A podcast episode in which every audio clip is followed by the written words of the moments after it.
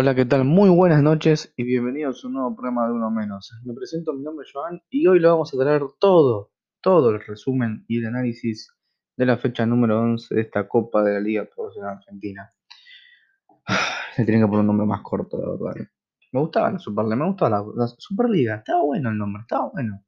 Formato, está, está tranquilo, estaba, estaba lindo. Ahora cada torneo falopa de que una tabla también son primeros cuartos, es unos cuartos de final, de esos cuartos vas a la final y no, es un quilombo bárbaro, pero bueno, hoy no es el programa de, de, de pegar de la AF, hoy no, puede ser otro día, pero bueno.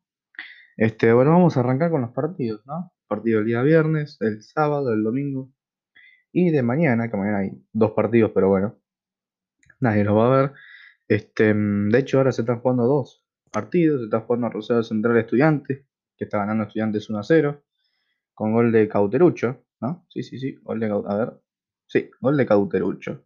Y eh, en Tucumán está ganando Talleres 3 a 2 con un doblete de. Pará, vamos, vamos de, de primero. Empezó ganando Atlético Tucumán con un gol de Ramiro Ruiz. Lo empata eh, Talleres con un gol de Michael Santos. Lo da vuelta Talleres con un gol de Michael Santos. Eh, de hecho, no solo que lo da vuelta, sino también Michael Santos mete el tercer gol, o sea que metió un hat-trick. Y eh, Guillermo Ortiz eh, acaba de meter lo que sería el 3 a 2 este, a los 88 minutos. Así que deben quedar unos eh, 45, van a jugar hasta los 50 minutos. Quedan todavía un, lindo tiempo.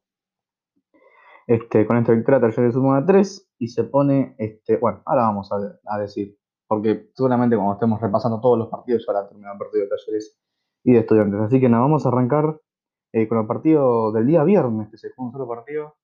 Fue el partido entre Godoy Cruz y Central Córdoba con victoria para el equipo de Mendoza por 1 a 0. Seguimos con el partido del día sábado, del día de ayer.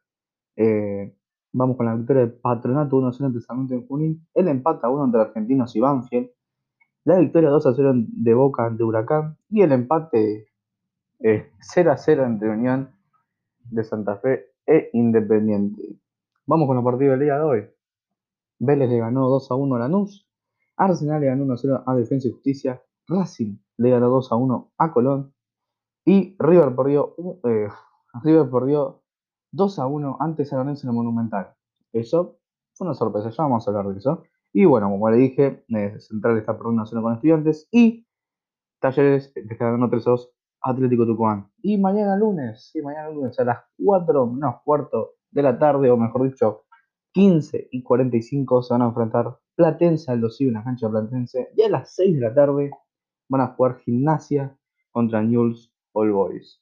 Sobre todo el partido Platense me parece un buen horario para que vea toda la gente que está al pedo en su casa un día lunes, porque mañana no se trabaja. Es irónico eso. Este, bueno, vamos con la tabla. La tabla de la zona del grupo de la zona A, que tiene como primero a Colón todavía con 21 puntos. Segundo está Estudiantes por ahora con 19. Tercero River con 18. Cuarto San Lorenzo con 18. Y también quinto Racing con 18. Sexto Central por ahora con 15. Séptimo Godoy Cruz con 15. Octavo Banfield con 14. Noveno Argentinos con 13. Décimo Central Córdoba con 13. En el puesto número 11 Platense con 11. En el 12 Arsenal con 11. Y último, en el puesto número 13 Aldo Civi con tan solo 8 unidades. Vamos con la zona número B o grupo número B, que ya tiene como primer clasificado a Vélez con 25 puntos, le sigue Boca con 19, tercero Talleres por ahora también con 19, cuarto Independiente con 17, quinto Lanús con 16, sexto Unión con 15, séptimo Defensa y Justicia con 12, octavo Huracán con 12, novena por ahora con 12 puntos Atlético Tucumán, décimo Gimnasia de la Plata con 11, en el puesto número 11 Newell's con 10, 12 en el puesto número 12 está Sarmiento de Junín con 10 y último se encuentra en el puesto número 13 Patronato de Paraná con tan solo 9 puntos. Este, mm, bueno, nada, vamos a arrancar con a, a repasar y analizar lo que fueron los partidos de los equipos eh, grandes, ¿no? Este, mm, que jugaron ayer y que jugaron hoy. Eh, cuando hay clásicos, ya sea Boca Independiente, Boca Racing, Boca River, Racing Independiente, Racing River, me da gusto porque se hace como más corto y más rápido y tengo tiempo de hablar un poco más de los partidos.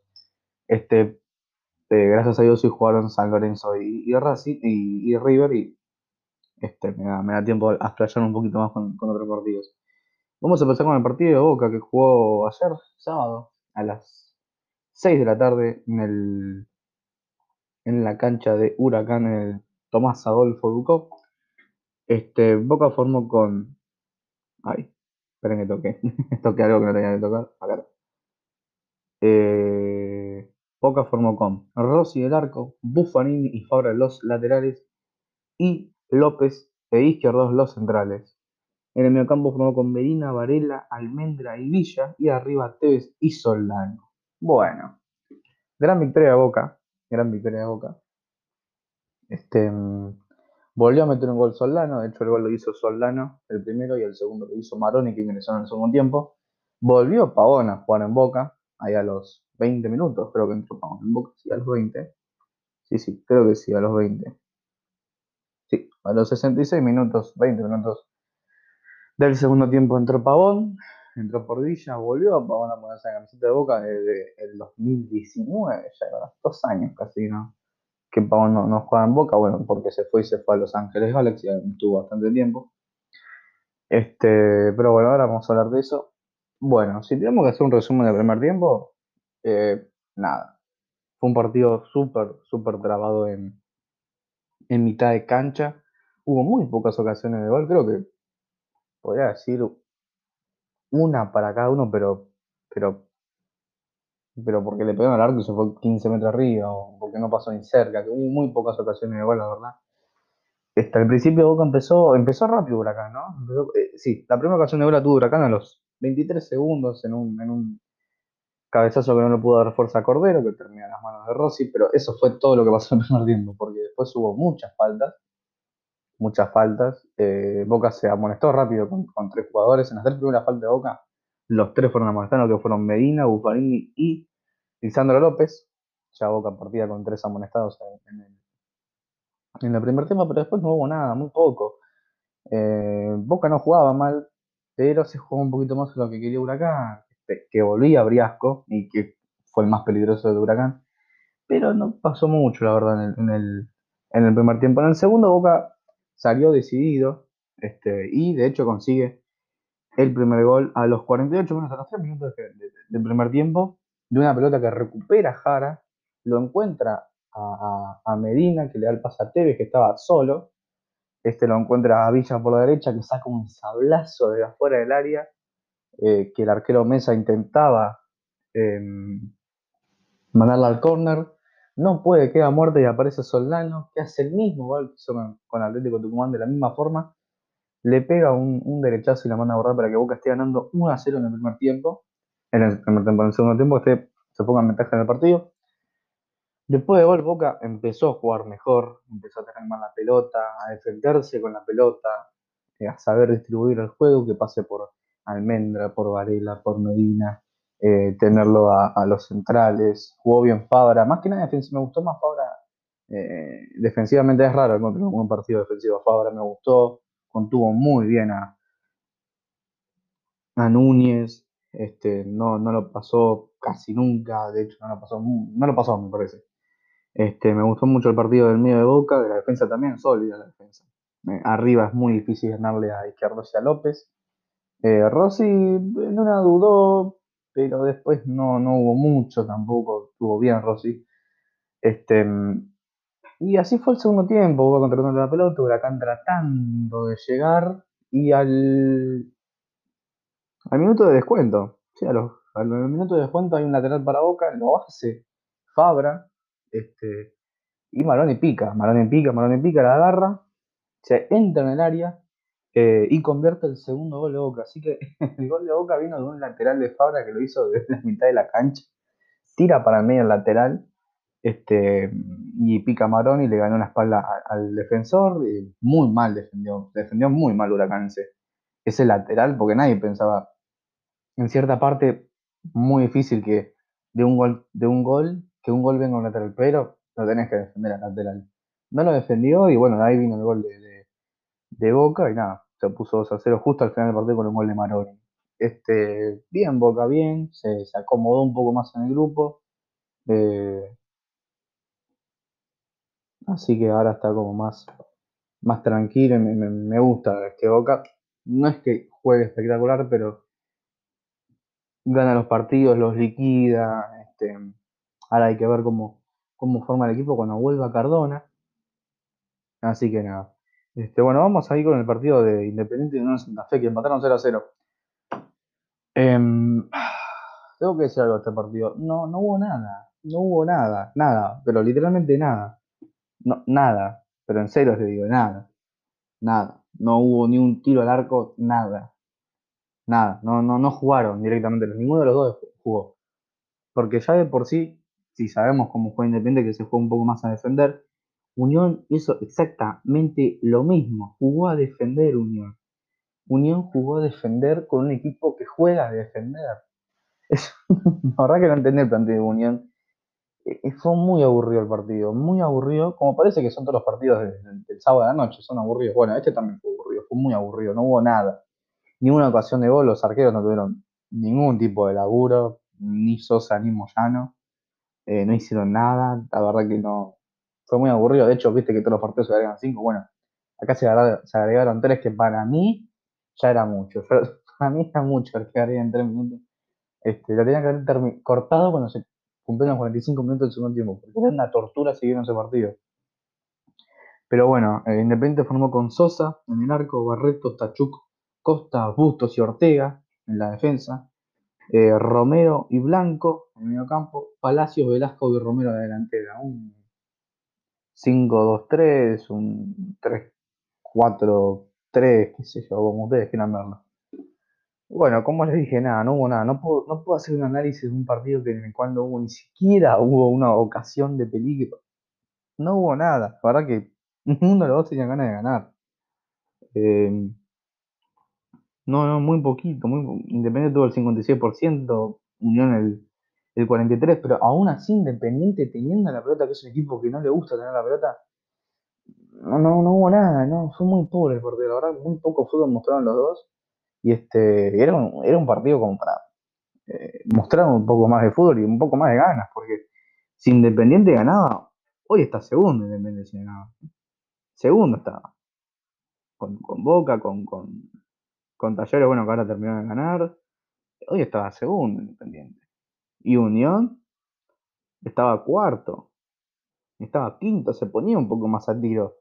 Eh, y apretaba un poquito más esa zona de, de los primeros cuatro puestos. Pero ninguno de los dos quiso jugar a ganar y bueno, este es el resultado de no querer jugar a ganar. Empataron a los dos, que para mí es un resultado súper justo porque ninguno demostró un poco de rebeldía. Palacios al principio, pero muy poco. Velasco también, pero muy poco.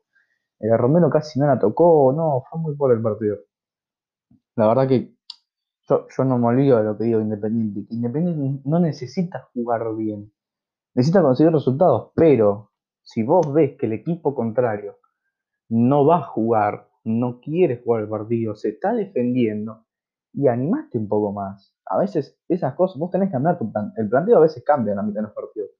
Cuando ves el planteo que tiene el otro equipo, cuando ves la disposición táctica, cómo se paran los jugadores. Independiente podría haber puesto un poco más de, jugadores ofensivos. Le sobraba un central independiente. Tan así que jugaba con línea de 5, le sobraba un central. Porque Unión no atacaba, no atacaba Unión. Y era el peor tener una línea de tres defensores cuando el otro equipo literalmente no te atacó nunca. Era muy difícil que pueda ser en esa línea de tres, pero bueno.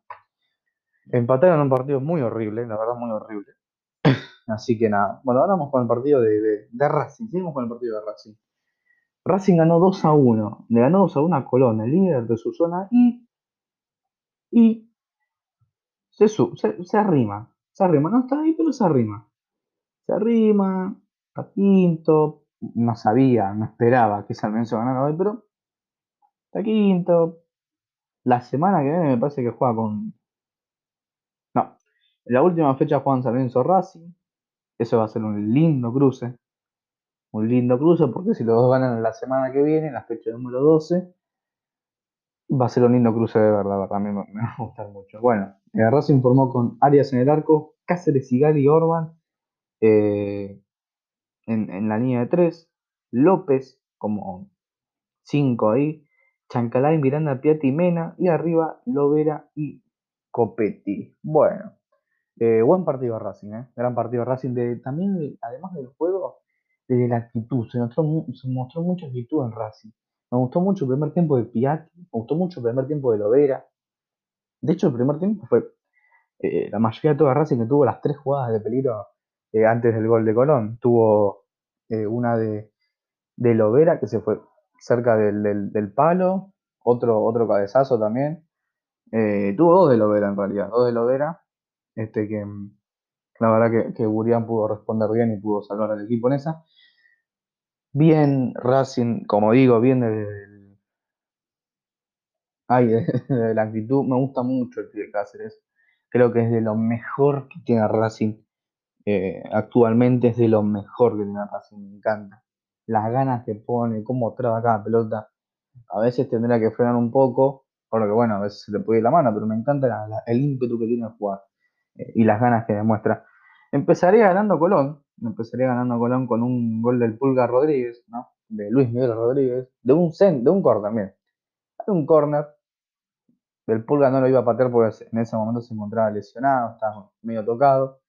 Bueno, mete en el centro, Copetti, un centro cerrado, Copetti la, la, quiere despejar, pero la tira para atrás. Del Pulga sin, sin saltar, cabecea y marcaría el 1 a 0 este, parcial en ese momento para que Colón esté ganando. Pero, pero, después de una gran, pero gran jugada de Cáceres que se llevó todo puesto y me encantó porque se le arrancó la jugada a mitad de cancha, se saca uno, se saca dos, le traban la pelota, la recupera, mete un paso atrás para que Nacho Piatti, que está haciendo un buen partido, eh, la rematara derecha y metiera el 1 a 1, este, para así Racing se iba al complemento, va, se iba a terminar el primer tiempo en eh, igualdad de condiciones y no este, perdiendo por 1 por 1 a 0. El segundo tiempo no fue un cálculo el primero, la verdad que no. Este, disminuyó un poco la, intensidad del partido, disminuyó un poco también el, juego. Eh, Racing trató, Colón trataba de ganarlo de contragolpe porque Racing atrás se descuidaba bastante. Este, y al minuto 88, justo faltando, justo, no, al minuto 90, ya cuando terminaba el partido, me confundí yo, al minuto 90 cuando terminaba el partido, la última jugada del partido, viene un centro de, de Miranda que cabecea a Juan Cáceres, este chico, eh, y que convertiría el 2 a 1 para Racing. Pero, pero, habría una polémica. ¿Por qué? Porque Cáceres está habilitado. Pero en la jugada se ve que Darío Sitanich, quien había entrado hace dos minutos, este, se nota que está adelantado. El, el juego de línea cobra upside, a lo que el árbitro cobra gol y muchos se quedaron con que había sido offside y que, no, y que lo habían anulado, pero al final no. Este, para mí, creo que es offside porque eh, no participa directamente en la jugada, no toca a la pelota cuando justo eh, que Cáceres cabecea, pero este, sí hace, sí se lleva una marca de un jugador de Colón por ahí, confunda al arquero de que no se sabe si la va a tocar él, no sabe cómo va a venir la pelota Puede ser upside, puede ser no, depende de la mirada de cada uno. Pero bueno, con ese gol, Racing eh, se pondría en ventaja justo al final del partido y ganaría un partido que lo merecía desde el primer tiempo. Si hoy, si hoy tenía que haber vivo ganar ese partido, tenía que haber sido Racing porque demostró, porque Colón desde que perdió con River no para, no, no, no gana Colón. Desde que perdió con River no gana. Le voy a decir cómo está Colón. Perdió con River. De hecho, desde que empató con Argentinos, porque empata con Argentinos, pierde con River, empata con Godoy Cruz y eh, pierde hoy eh, con, con Racing. Hace cuatro partidos que Colón no gana, hace eh, cuatro partidos que ya se podía haber clasificado tranquilamente. De hecho, si hoy ganaba, se clasificaba, pero bueno, no ganó. Este, así que en el gran partido de Racing me gustó mucho la actitud y del juego. Este, así que nada. Y ahora vamos con el último partido, con el clásico, con el clásico San Lorenzo River Plate, o mejor dicho, River Plate contra San Lorenzo de Almagro. Uf, qué partido, qué partido, me gustó mucho el partido. Durante el partido vamos a, decir la formación, le voy a decir la formación de ambos equipos. River formó con, Armani el arco, Montilla, Chileri los laterales, Díaz y Martínez los centrales, Pérez de la Cruz para vecino Casco y Borré y Álvarez arriba. Y por otra parte, San Lorenzo formó con Torrico en el arco, Peruzzi y Roja los laterales, Braguieri y los centrales, Elías, Ubita Fernández Rodríguez, Ángel Romero, no, mejor dicho, Oscar Romero, Juan Ramírez y arriba Ángel Romero. Bueno, eh, qué lindo partido. Qué lindo partido, la verdad. Me gustó mucho cómo empezó San Lorenzo. Yo pensé que San Lorenzo se iba a tirar un poco atrás, que no iba a jugar el partido como lo jugó hoy, menos de la forma que lo jugó hoy. Pero me sorprendió, fue a presionar, empezó más eh, energético que por ahí que River. Este, y a los 16 minutos después de un cabezazo hacia atrás de, Enzo Pérez, que no se dio cuenta que estaba Ubita Fernández, eh, lo habilita ese cabezazo y Ubita queda solo mano a mano contra Arman y, define y metería el, el 1 a 0. Bueno, a partir de ahí San Lorenzo estaba jugando bien. A partir de ahí fue todo de River. Fue todo de River. Le llegó por todos lados. le llegó por todos lados a, San Lorenzo que lo salvó todo rico. Con, un, con, cinco atajadas espectaculares, que eran cinco goles. Todas las atajadas de Torrico fueron goles. Porque vos podés decir, arquero ataja por las dudas eh, de que por ahí puede ser que se vaya, o puede ser que entre, puede ser que toque el palo, River por ahí ataja, pero acá atajó todos los goles, todos los goles fueron. River cerró una cantidad impresionante de goles, una cantidad impresionante de goles. Eh, de hecho, acá tengo los, remates de River. En el partido tuvo 21 remates, 6 fueron a puerta. San Lorenzo tuvo 10, 4 fueron a puerta. De esos 4, 2 fueron goles. Una cantidad impresionante tuvo de remates River, la verdad. De hecho, miren los tiros de esquina. 15 tiros de esquina de River, 3 solo de San Lorenzo. Solo 3. Y River tuvo el 69. 69 cuando me aparece acá, pero vamos a poner el 70% de la pelota contra el 30% de San Lorenzo. Una locura, es una locura. una locura, la verdad. Eh, me gustó mucho el partido de River. La verdad que ya no sé lo que le falta a River porque volvió este, a, sufrir la falta de efectividad. Porque si bien metió un gol, metió un gol, un gol de, de, de, de mete Girotti, le costó horrores, le costó horrores, generó un montón, remató un montón, pero no pudo volver a, no pudo, no pudo convertir sacando el gol de, de, Girotti. Eh, San Lorenzo mete el segundo gol después de, un mal pase de, de, mm, ay, de Palavecino.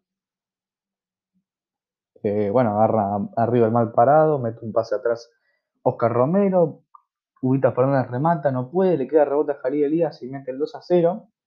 Y San Lorenzo está ganando 2 a 0 en el Monumental ante River, que está jugando mejor.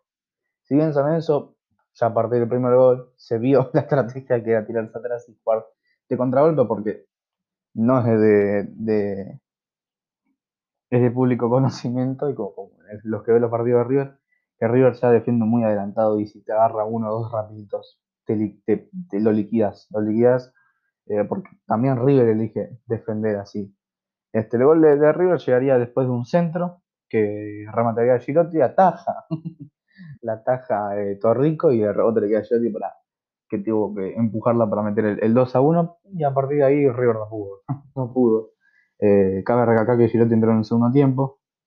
Eh, apenas entró. ¿En qué minuto entró Girotti? Mm, creo que entró en sí, 50, eh, sí, 70 habrá entrado, tuvo 5 minutos y metió, no, 61. 15 minutos para meter un gol, Girotti, nada, nada, nada, no estuvo nada para meter un gol. Em, pero en líneas generales, River volvió a sufrir la falta de efectividad. Porque vos me puedes decir, sí, metió un gol. Sí, bueno, era para hacer el gol también que tenía ahí eh, River. Eh, volvió a sufrir la falta de efectividad. Muchos pensaron que con Central Córdoba eso también. Yo también pensaba que con Central Córdoba había vuelto eh, la eficacia a River, pero hoy la pasó mal. Eh, sobre todo en ataque, porque no pudo convertir. De la Cruz tuvo un remate que se fue a centímetros del palo, también tuvo otro que atajó Torrico. Eh, fue muy, muy complicado River en ataque hoy, porque es profundo River. Volvió a ser profundo, le falta eh, meter el gol porque no se sabe lo que le falta a River. estamos viendo un River super, super, hiper mega ofensivo eh, Y bueno, nos damos cuenta con los dos goles de San. Si bien el primero es un error de Enzo Pérez, eh, el segundo es un contragolpe y, es, un lindo gol de San de contragolpe. Eh, y es lo que pasó también con, con Fluminense, goles de contragolpe que te quedas mal parado por defender muy adelante y por desesperarte por meter ese gol, porque cuando vos, ves que la pelota no entra ni una, ni dos, ni tres, ni cuatro, ni cinco, ni seis, te desesperas. Empiezas a meter centro, defendés más adelantado, y a veces te agarran la gol, el contragolpe y te matan. Pero bueno, nada. Eh, gran victoria de San Lorenzo, este, que pasó su partido, ¿no? Pasó su partido también. Eh, no vamos a decir que fue el gran partido de San Lorenzo, pero ganar la River te enaltece un poco más. Y San Lorenzo se ubica cuarto, se ubica en la tabla general clasificado. Si hoy se termina, está clasificado. Así que nada. Este, bueno, nada, gente. 25 minutos, 26 minutos, 27 va a durar el programa de hoy. Ya sé que a ustedes les importa cuánto dura. Pero bueno, estamos, nos estamos viendo el jueves por la Copa Libertadores. Eh, el jueves prometo grabar apenas termina el último partido de la Copa Libertadores. Así que nada, gente, eh, nos vemos el jueves y después nos vemos el otro domingo también. Así que nada, ahora soy, espero que